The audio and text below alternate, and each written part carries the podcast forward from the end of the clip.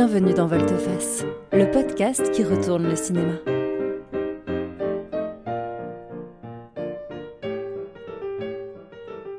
C'est le rendez-vous qui cherche ce que les films révèlent de nous et du monde qui nous entoure.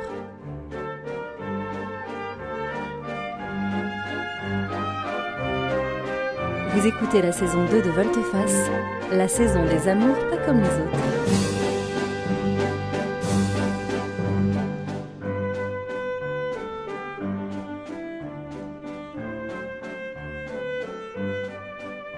Bonjour et bienvenue dans Volteface. Aujourd'hui, on parle du film Quelque part dans le temps de 1980, réalisé par Janusz Wark avec Christopher Reeve, Jane Seymour et Christopher Plummer.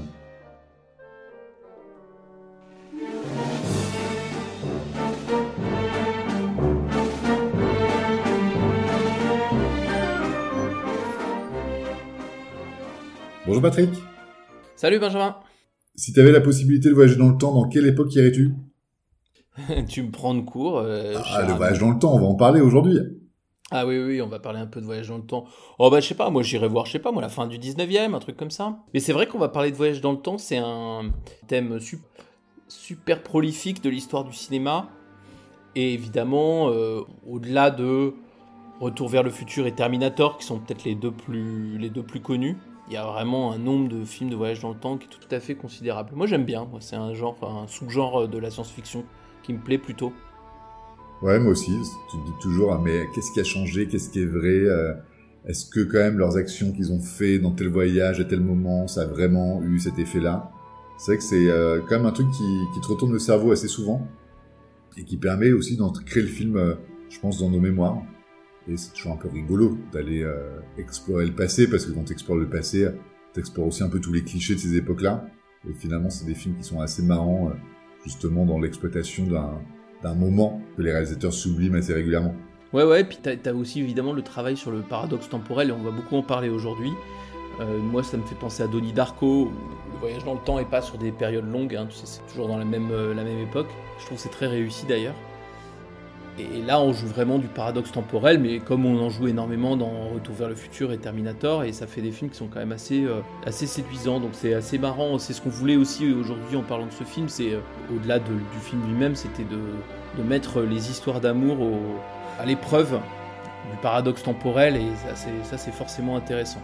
Et on vous parle de ça en début d'émission parce qu'on va pas trop vous parler du réalisateur. Le réalisateur, si vous allez voir sur Wikipédia, il a une petite filmographie, euh, Les Dents de la Mer 2, euh, La Vengeance d'une blonde. Le, le film vaut plus quand même pour euh, ses acteurs, donc il y a Christopher Reeve qui a joué donc, Superman, qui peut l'oublier, et également pour la musique qui a été composée par John Barry, qui est le grand compositeur des musiques de James Bond. Et c'est que la musique est très sympa. Ouais, la musique est très sympa. Et alors, euh, Christopher Reeve, tu l'habilles comme tu veux, mais il a toujours la tête de Superman. hein. Il a vraiment le, le physique. Il a Ouais, déjà le physique. physique. C'est quand même, euh, il a, il est grand, il a des épaules de dingue, il a une Ouais. mâchoire euh, Il bien a vraiment carrée. un physique de nageur, euh, de nageur olympique, quoi.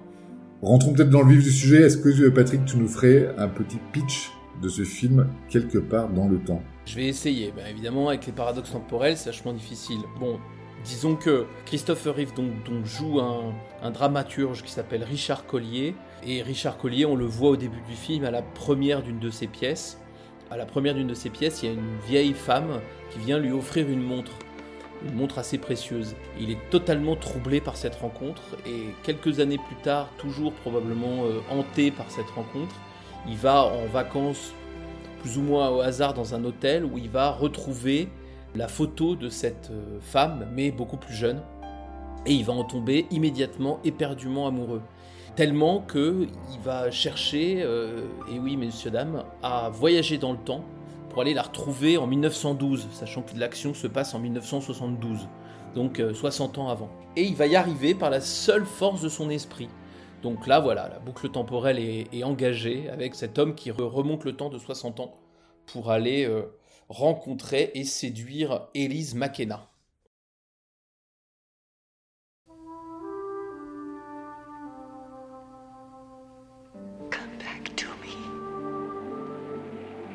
Richard Collier is about to begin an incredible journey into another realm, another lifetime, in search of the love he could never find in this one.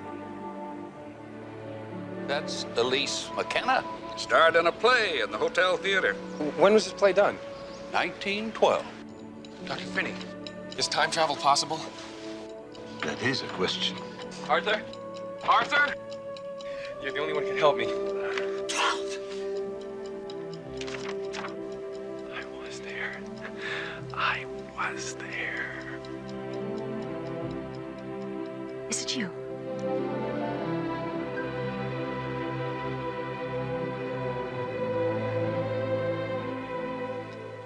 Is he the one, William? Walk with me. Please.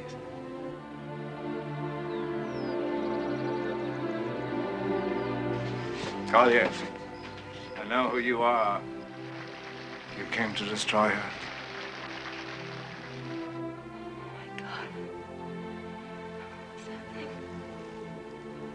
Oh, Where is he? Please! Richard! A haunting story of the link between a man and a woman. A link that goes beyond fantasy, beyond time itself.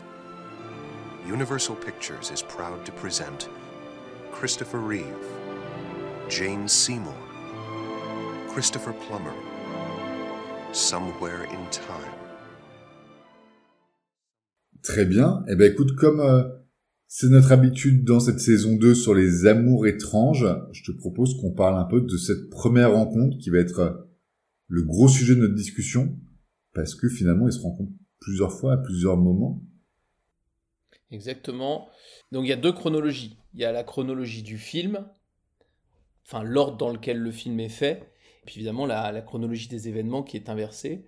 Donc le film commence dans les années 70, et là on a la première rencontre, donc je vous l'ai dit dans le pitch, Elise McKenna, mais qui est à la fin de sa vie, va aller voir euh, Richard pour lui offrir la montre et lui demander de lui revenir.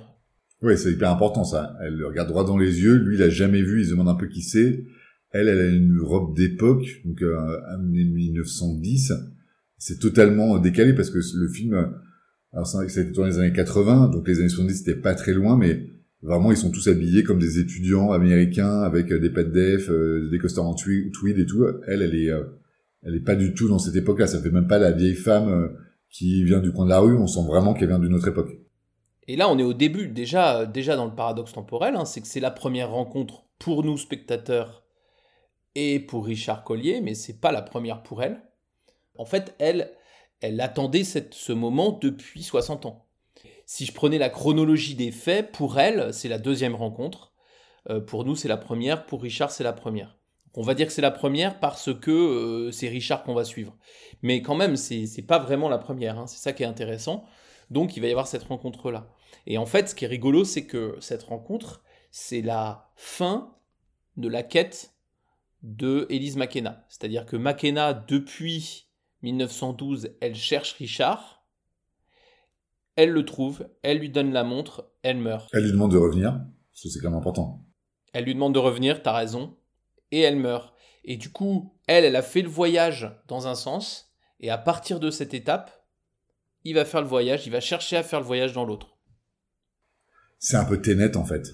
Probablement ce qu'a voulu faire Christopher Nolan, mais là, ce qui est marrant, c'est que... On comprend. Voilà, là on comprend. Ouais, là on comprend parce qu'il nous donne les indices. Le réalisateur et les scénaristes nous donnent les indices, donc ça, ça fonctionne bien. Et donc, début du voyage dans l'autre sens pour aller à la deuxième rencontre pour Richard, mais qui est donc la première pour Élise.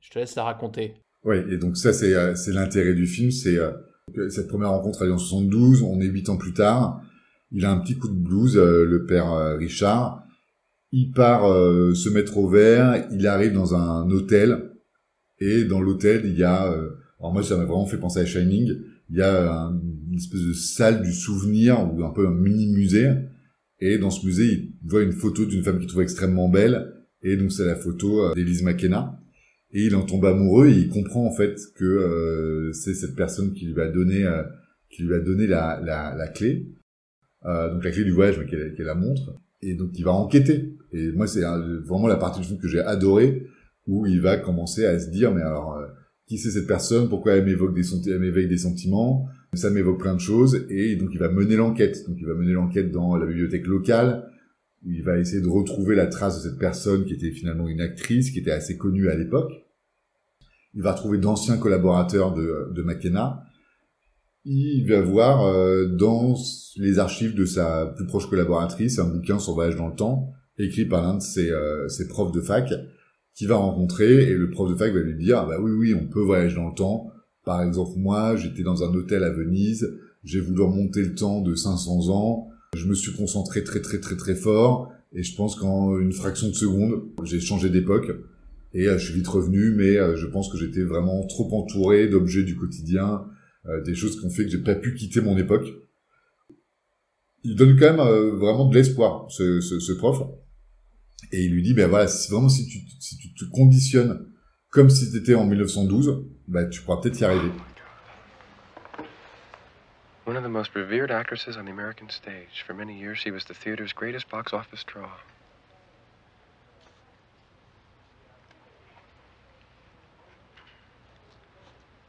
Under the guidance of her manager, William Fawcett Robinson, Elise McKenna was the first American actress to create a mystique in the public's eye.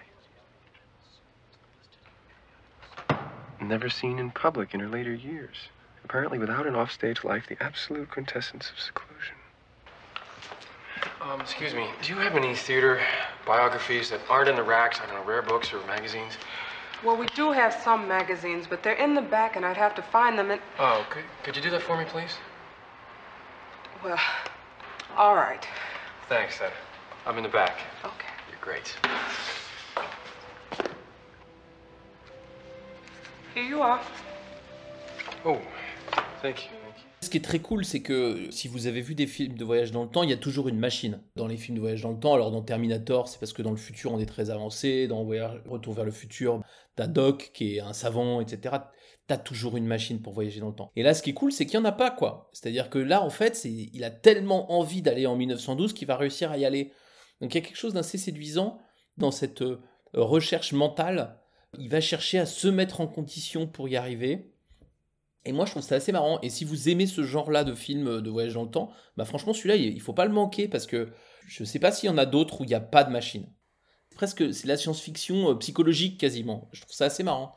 Et donc, il va mettre en œuvre, il va, il va tenter, il va tenter l'expérience. En s'achetant un costume d'époque, il va se faire faire un costume d'époque, il va trouver des pièces d'époque, donc euh, de, la, de la menu monnaie, il va euh, débarrasser toute sa chambre d'hôtel, donc il sait que ça s'est passé dans cet hôtel, mais il va débarrasser la chambre d'hôtel de toute la déco moderne, il y a un, il y a un tableau, il y a, on voit un truc un peu euh, pop art, où il y a une fille qui joue au tennis, il va mettre tout ça au placard, il va s'enregistrer un peu en mode euh, PNL, et il va se euh, passer en boucle le... euh, je suis en 1912, je suis en 1912, je me réveille, je suis en 1912, et ça va marcher. Ça va marcher. C'est vraiment trop cool d'ailleurs. Ça, ça, ça va marcher, mais en fait, et on en parlait euh, tout à l'heure, ça va marcher, mais il sait qu'il a la preuve que ça va marcher, parce que ça marche pas tout de Ouais. suite, et il retourne dans la petite pièce musée du, de l'hôtel, et il voit qu'il y a un registre qui est présenté un peu comme une relique du temps passé. Il va aller dans le, le grenier de l'hôtel, alors c'est une scène assez marrante, parce que c'est pas du tout crédible, c'est un grenier d'hôtel comme si c'était un grenier d'une d'une vieille maison qu'on voit dans tous les films avec plein de toiles d'araignée, etc. Je pense que ça peut pas être comme ça, mais bon, c'est assez marrant. Et il tombe sur le registre de 1912 et il voit qu'il a signé. Il a loué une chambre et qu'il a signé, qu'il a son nom. Ouais. Et donc il sait qu'il va y arriver, il sait qu'il va, qu'il va le faire. Donc là, il retourne se mettre en condition et il se réveille en 1912. Et là, merci le réalisateur parce qu'il a fait une petite scène euh, qui est trop bien où euh, Christopher Reeve ou Superman traverse le, hall. Et en fait il a mis plein de gens en costume pour qu'on sente bien qu'on est en 1912 et on le voit lui il y a un instant où il oublie sa quête de Elise et où il jouit juste euh, de voir que bah, y a plein de gens habillés pas, pas tout à fait comme lui mais enfin presque comme lui et tout. Et je trouve qu'il y a une petite scène jouissive là de ah putain c'est trop cool il a descendu dans le hall et, et le hall est, a été complètement transformé pour revenir euh, 60 ans auparavant. Ça, c'est vraiment vachement bien, je trouve. Et donc là, on va aller vers la deuxième rencontre. La deuxième rencontre est pas hyper intéressante. Il va la chercher dans l'hôtel, c'est peut-être même un peu long. Il va la trouver et il va, il va essayer de la séduire. Et il est très sûr de lui, en fait, parce qu'il sait, en fait, que euh, ça va marcher, puisque elle est revenue pour lui filer la montre. Donc lui, il n'y a pas vraiment de sujet. D'ailleurs, euh, quand il se fait, vous savez, les phrases qu'on se fait Quand on veut euh, séduire quelqu'un, on se dit je vais lui dire ça, je vais lui dire ça. Euh, lui, il se fait des phrases, et notamment, il y a une phrase qui dit c'est euh, Vous me connaissez pas, mais ça va venir. Enfin, tu vois, il y a un côté, il est sûr de lui, parce qu'il sait le dénouement. Il sait que ça va marcher. Of course, my name is Mr. Collier, but I was hoping maybe you'd call me by my first name, Richard. Why should I? I don't know. Just hoped you would. When can I see you today? I shall be rehearsing all day. All day? That's crazy. You Shh, can't. wake up? Will you walk with me? Can you do that much? I can't. Young woman, if you do not walk with me, I shall go mad, positively insane, and do crazy things to myself.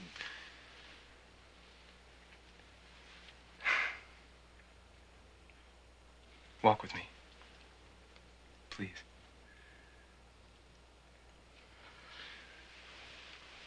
Say, Richard, that's me. Thank you. I would love to walk with you and talk with you and get to know you and not be afraid of you and resolve everything. Say yes.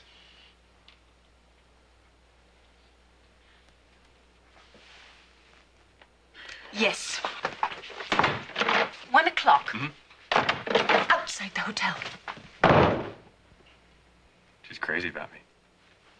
Elle, elle est surprise et surtout elle a été euh, conditionnée parce que elle, son personnage, il est accompagné donc euh, de sa de sa bonne. Donc elle est actrice, elle a un espèce de manager ou un coach qui euh, n'arrête pas de lui dire que ça, ça va arriver en fait, que quelqu'un va venir, va lui prendre euh, un peu sa vie ou va lui prendre un peu sa carrière. Elle est à la fois très intriguée par ce mec qui a l'air d'être vraiment différent des autres. Il a quelques différences justement. Il y a une histoire de costume qui est assez marrante. Pour se mettre dans la condition mentale, il a regardé des magazines de l'époque et il était faire un costume sur mesure. Mais en fait, euh, le- son costume, il a 10 ans de retard. Donc en fait, il est euh, hyper démodé. Tout le monde se moque de lui euh, dans l'hôtel parce que il est vraiment plus du tout à la mode. Et donc elle, est intriguée par ce gars et en même temps, il y a euh, le chaperon de cette actrice en devenir qui euh, lui a l'a mis en, condition que euh, un type comme ça arriverait et lui ruinerait la vie. Donc c'est c'est assez c'est assez étonnant. si on se reconcentre sur la rencontre, donc là, on a vraiment la scène miroir de la montre, hein, puisque la montre, c'était la fin de la quête d'Élise, et là, la rencontre, c'est la fin de la quête de Richard. Et donc, à partir euh, de la fin de la quête d'Élise, donc Élise allait mourir parce qu'elle sait que la boucle va redémarrer en 1912, donc elle n'a pas besoin de vivre en 1970, elle s'en fout de 1970, elle, elle veut avoir le même âge que lui et vivre avec lui. Elle meurt, et lui, là, maintenant, boum, il est revenu en 1912, il a fini sa quête et ça y est, l'histoire d'amour peut commencer. Quand on préparait l'émission, tu me disais, euh, c'est un peu comme ces, euh, les œufs là qu'on remonte dans la cuisine pour faire la minuterie, où on décale, on décale le bas et le haut pour faire la minuterie. Bah là, c'est pareil. En fait, on a décalé les deux histoires de, de 180 degrés. Et quand il y en a un qui termine sa quête, l'autre commence la sienne, indéfiniment finalement. Et ça, moi, je trouve que c'est assez bien foutu. Enfin, c'est tous les paradoxes temporels sont comme ça, mais après, comme tu dis, il y a un petit ventre mou parce que on va nous montrer la, la relation. Et là, la relation, elle est marrante parce que pour le coup, elle est sans problème. Nous, on était habitués dans Volte-Face à avoir des relations problématiques. Celle-là, non. hein. Ouais, en effet, ils se sont trouvés, ils viennent d'atteindre le, le but de leur quête. Ils sont jeunes, ils sont beaux, ils sont riches, ils sont dans un super environnement, l'hôtel est canon, ils sont bien sapés, euh, elle, elle est une actrice en devenir, elle est hyper connue, elle va de succès en succès, et c'est vrai que, alors c'est pas du tout ennuyant, mais il y a euh, Williamson, donc le, le, le- coach là, qui l'embête un peu, euh, le père euh, Richard, qui essaie un peu de leur mettre des bâtons dans les roues. Ouais, en termes de relations, c'est quand même euh, assez idéal. Donc, on les voit, ça, ça, ça, se dragouille, euh, ça apprend à, vivre ensemble, euh, etc. Mais c'est vrai que l'intérêt, et c'est peut-être ça qui fait aussi l'étrangeté de cet amour, c'est que nous, on sait, en tant que spectateur, qu'en fait, cet amour, il peut pas durer. Lui, il y a un moment, il doit retourner dans les années 70, et elle, on sait qu'on va le perdre, et qu'elle doit le re- récupérer en 1972 pour lui dire « reviens-moi ». Et donc, il y a quand même très clairement euh, la menace dans la tête du spectateur que tout ça va devoir voler en éclats. Eux le vivent pas ça. Donc en Non. fait, eux ils sont dans l'ultra insouciance et euh, leur euh, histoire de, de, de couple, elle est un peu euh, nuant nuant voire euh, ultra sucrée. Ah bah c'est clair. Quand tu disais euh, la menace, il n'y en a aucune pour eux. En fait, la menace, nous, on la connaît et on sait que ça ne peut pas bien se terminer, mais pour eux, ils la connaissent pas, il n'y en a aucune. Et d'ailleurs, s'il n'y avait pas ce problème de, de voyage dans le temps et qu'elle est arrêtée, et qu'on sait, nous, depuis le début, puisque elle, elle est revenue en 1970 pour dire reviens-moi, quoi. et ben là on serait à l'endroit du conte où ils disent euh, ils vécurent heureux, il y aura beaucoup d'enfants.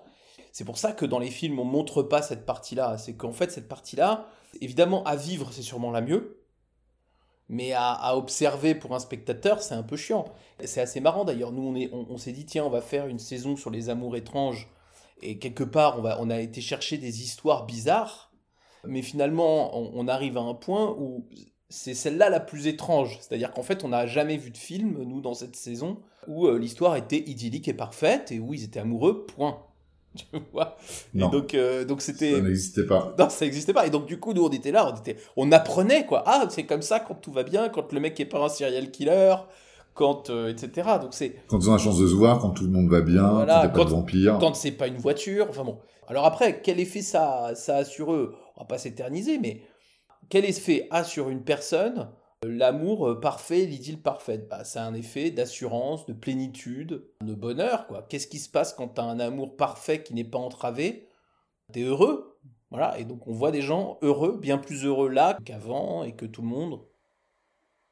Ouais, elle, elle, elle vit enfin une love story, et lui, il s'amuse comme un dingue, parce qu'en fait, il a quand même voyagé dans le temps, il découvre une nouvelle époque, il est amoureux d'une fille qui est canon et qui est aussi amoureuse de lui.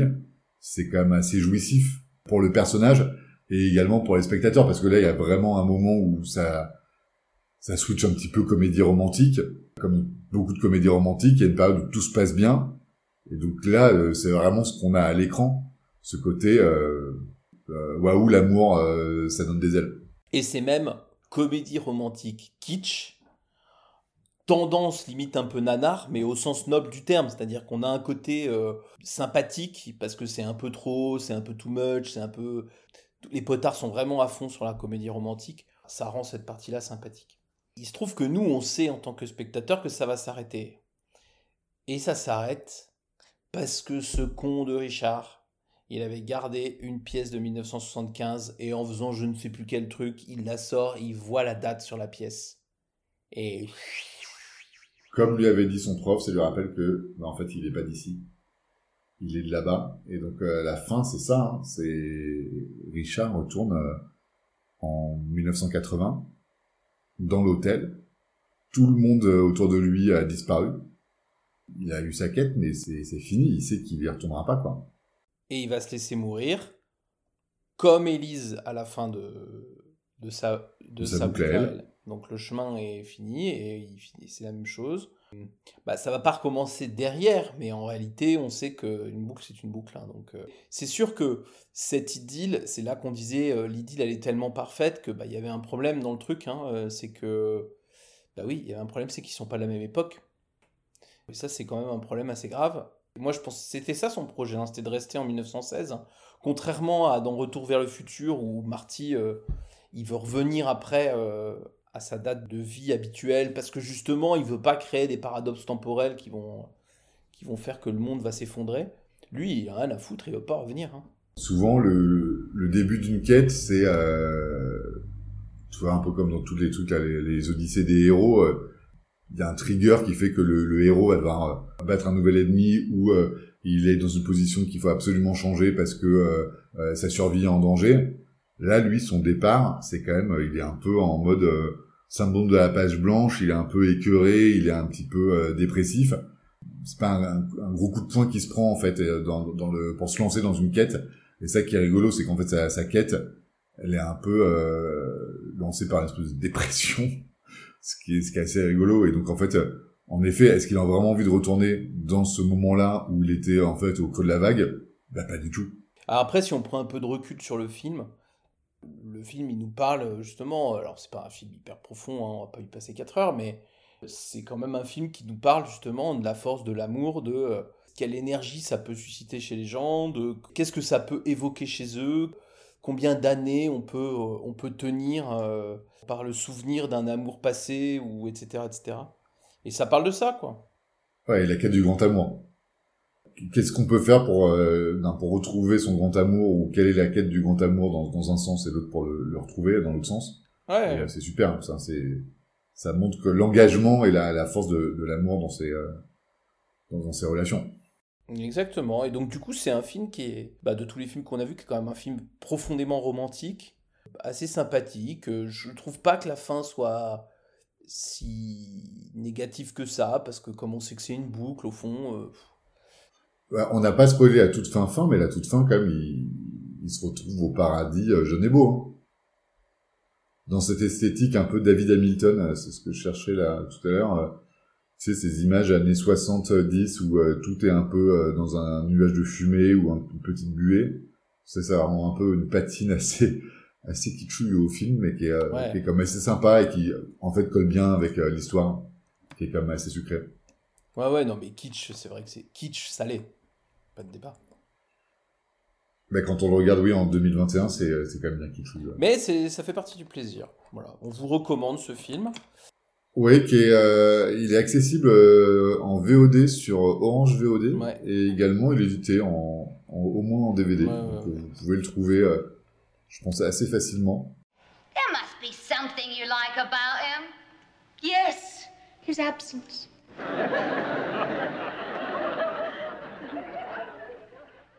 Alors, passons à nos, à nos rubriques, Benjamin. Pour commencer par les remakes, si tu devais confier le remake de quelque part dans le temps à un réalisateur ou une réalisatrice vivant ou mort, à qui le confierais-tu?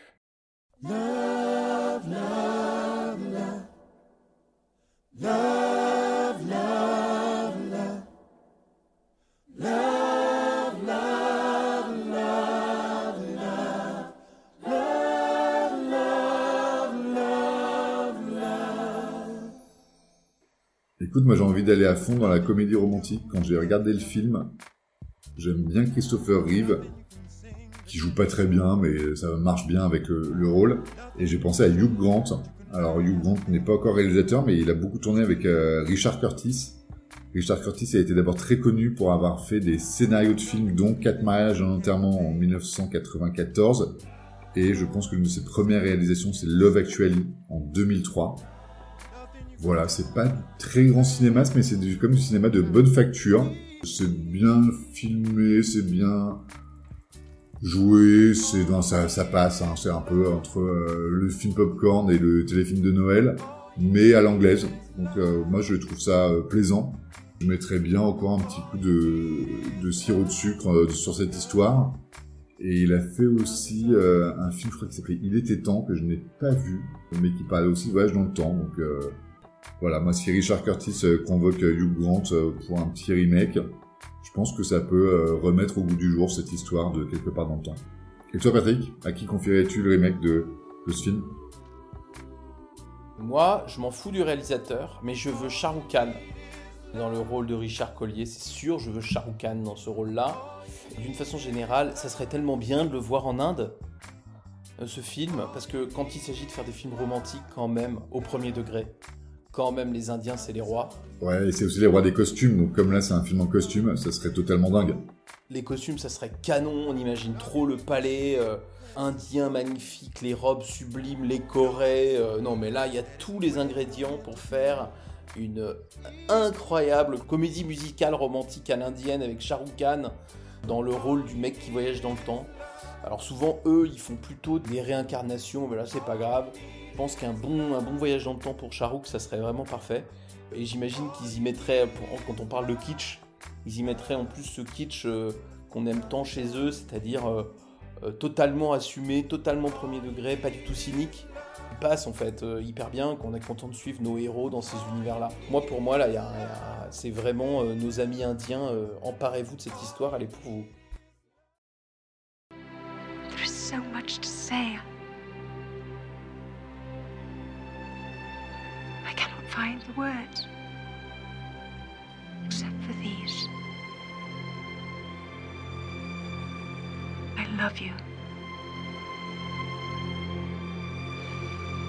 Je te propose de parler un peu de la recommandation. Alors sur cette euh, deuxième saison, comme vous l'avez compris, on fait des recommandations thématiques. Ici, le film, euh, quelque part dans le temps, se passe à 80% dans un grand hôtel dans la campagne entourant Chicago.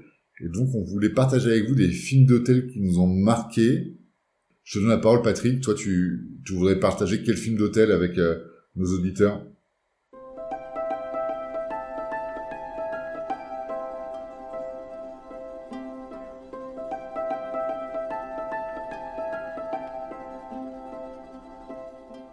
Ah, c'est vrai qu'il y en a plein.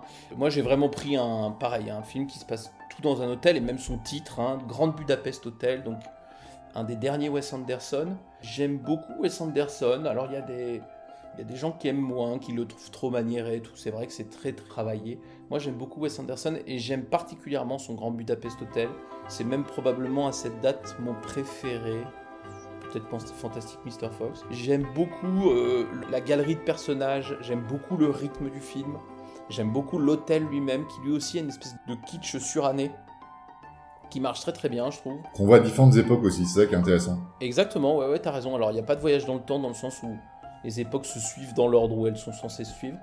Et là aussi, l'hôtel, euh, comme dans Shining, est un, est un véritable personnage, moins maléfique. Il a vraiment sa personnalité, et notamment son, son maître d'hôtel, là, qui, qui l'incarne tout entier. Et je trouve que c'est un film réjouissant. Je l'ai vu beaucoup et je l'ai toujours beaucoup, beaucoup aimé. Et toi, alors, quel film d'hôtel as-tu euh, retenu? Écoute, moi, je vous emmène au Grand Hôtel des Bains de Mort à Venise de euh, Visconti, qui a été tourné en 71. Je pense que c'est quand même une référence quand même de notre euh, quelque part dans le temps, parce que ça se passe à la même époque. Le film est censé se passer en 1911 pour un Mort à Venise et en 1912 pour euh, quelque part dans le temps. Et donc là, voilà, c'est l'histoire d'un dramaturge ou d'un grand compositeur de musique qui va à Venise dans cet hôtel et qui tombe amoureux d'un jeune adolescent. C'est un amour très platonique et autour d'eux, en fait, le monde s'écroule. Il y a une épidémie de choléra qui ravage Venise et on voit cet, euh, homme euh, au crépuscule de sa vie en train d'errer dans cet hôtel et de mourir à la fin sur la plage. C'est très beau, c'est un peu chiant, faut pas se mentir, mais c'est vraiment très bien, euh, très bien foutu, très bien réalisé. Il y a beaucoup de sentiments qui passent par la réalisation avec pas mal de gros plans ou de plans qui, accompagnent euh, ce personnage principal là, de, du dramaturge ou du, compositeur. Euh, je pense que c'est vraiment un film qui résonne pour moi avec euh, aussi quelque part dans le temps sur cette volonté de reconstitution historique. Il y a pas mal de scènes où on expose un peu la vie dans ces hôtels de luxe d'une époque qui n'est plus. C'est pas un blockbuster, c'est pas un film ultra divertissant, ça reste un bon film de patrimoine.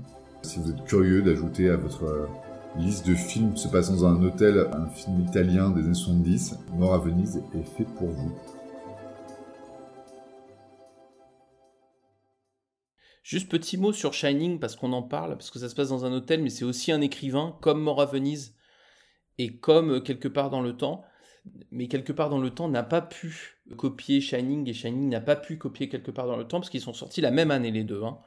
Donc euh, peut-être que quelque part dans le temps a été voir le livre de Stephen King, mais j'en doute quand même, vu que c'est pas du tout pour le coup la même histoire et que le romantisme dans Shining. Shining est assez limité. Ouais, c'est pas vraiment l'ambiance quoi. Mais juste pour dire, c'est marrant parce que ces, ces trois films là dont on a parlé euh, sont des films qui ont toujours un dramaturge en personnage principal dans un hôtel pour des résultats euh, assez différents et quelque part dans le temps et probablement des trois le plus facile. Oui, c'est sûr. Parce que Mort à Venise, moi je me rappelle avoir eu beaucoup de mal à le finir la première fois, et la deuxième fois j'avais aimé, mais c'est vrai que c'est un film qui se donne pas si facilement que ça. Euh, Visconti, c'est pas le Fulci, hein, c'est moins, moins fun. C'est moins fun, mais ça vaut le coup d'être vu quand même, à mon, sens. Ouais, ouais, ouais, c'est très bien. Non, non, c'est très bien. Bon, bah écoute, c'était sympa euh, ce, ce, voyage dans le temps et dans le cinéma un peu kitsch. Euh, merci à tous de nous avoir écoutés. À très bientôt. Salut Vous venez d'écouter un épisode de Volteface, le podcast qui retourne le cinéma. N'hésitez pas à partager, liker et commenter cet épisode s'il vous a plu. Vous pouvez nous suivre sur Twitter et Instagram et nous dire en commentaire les films que vous aimeriez voir dans Volteface. À bientôt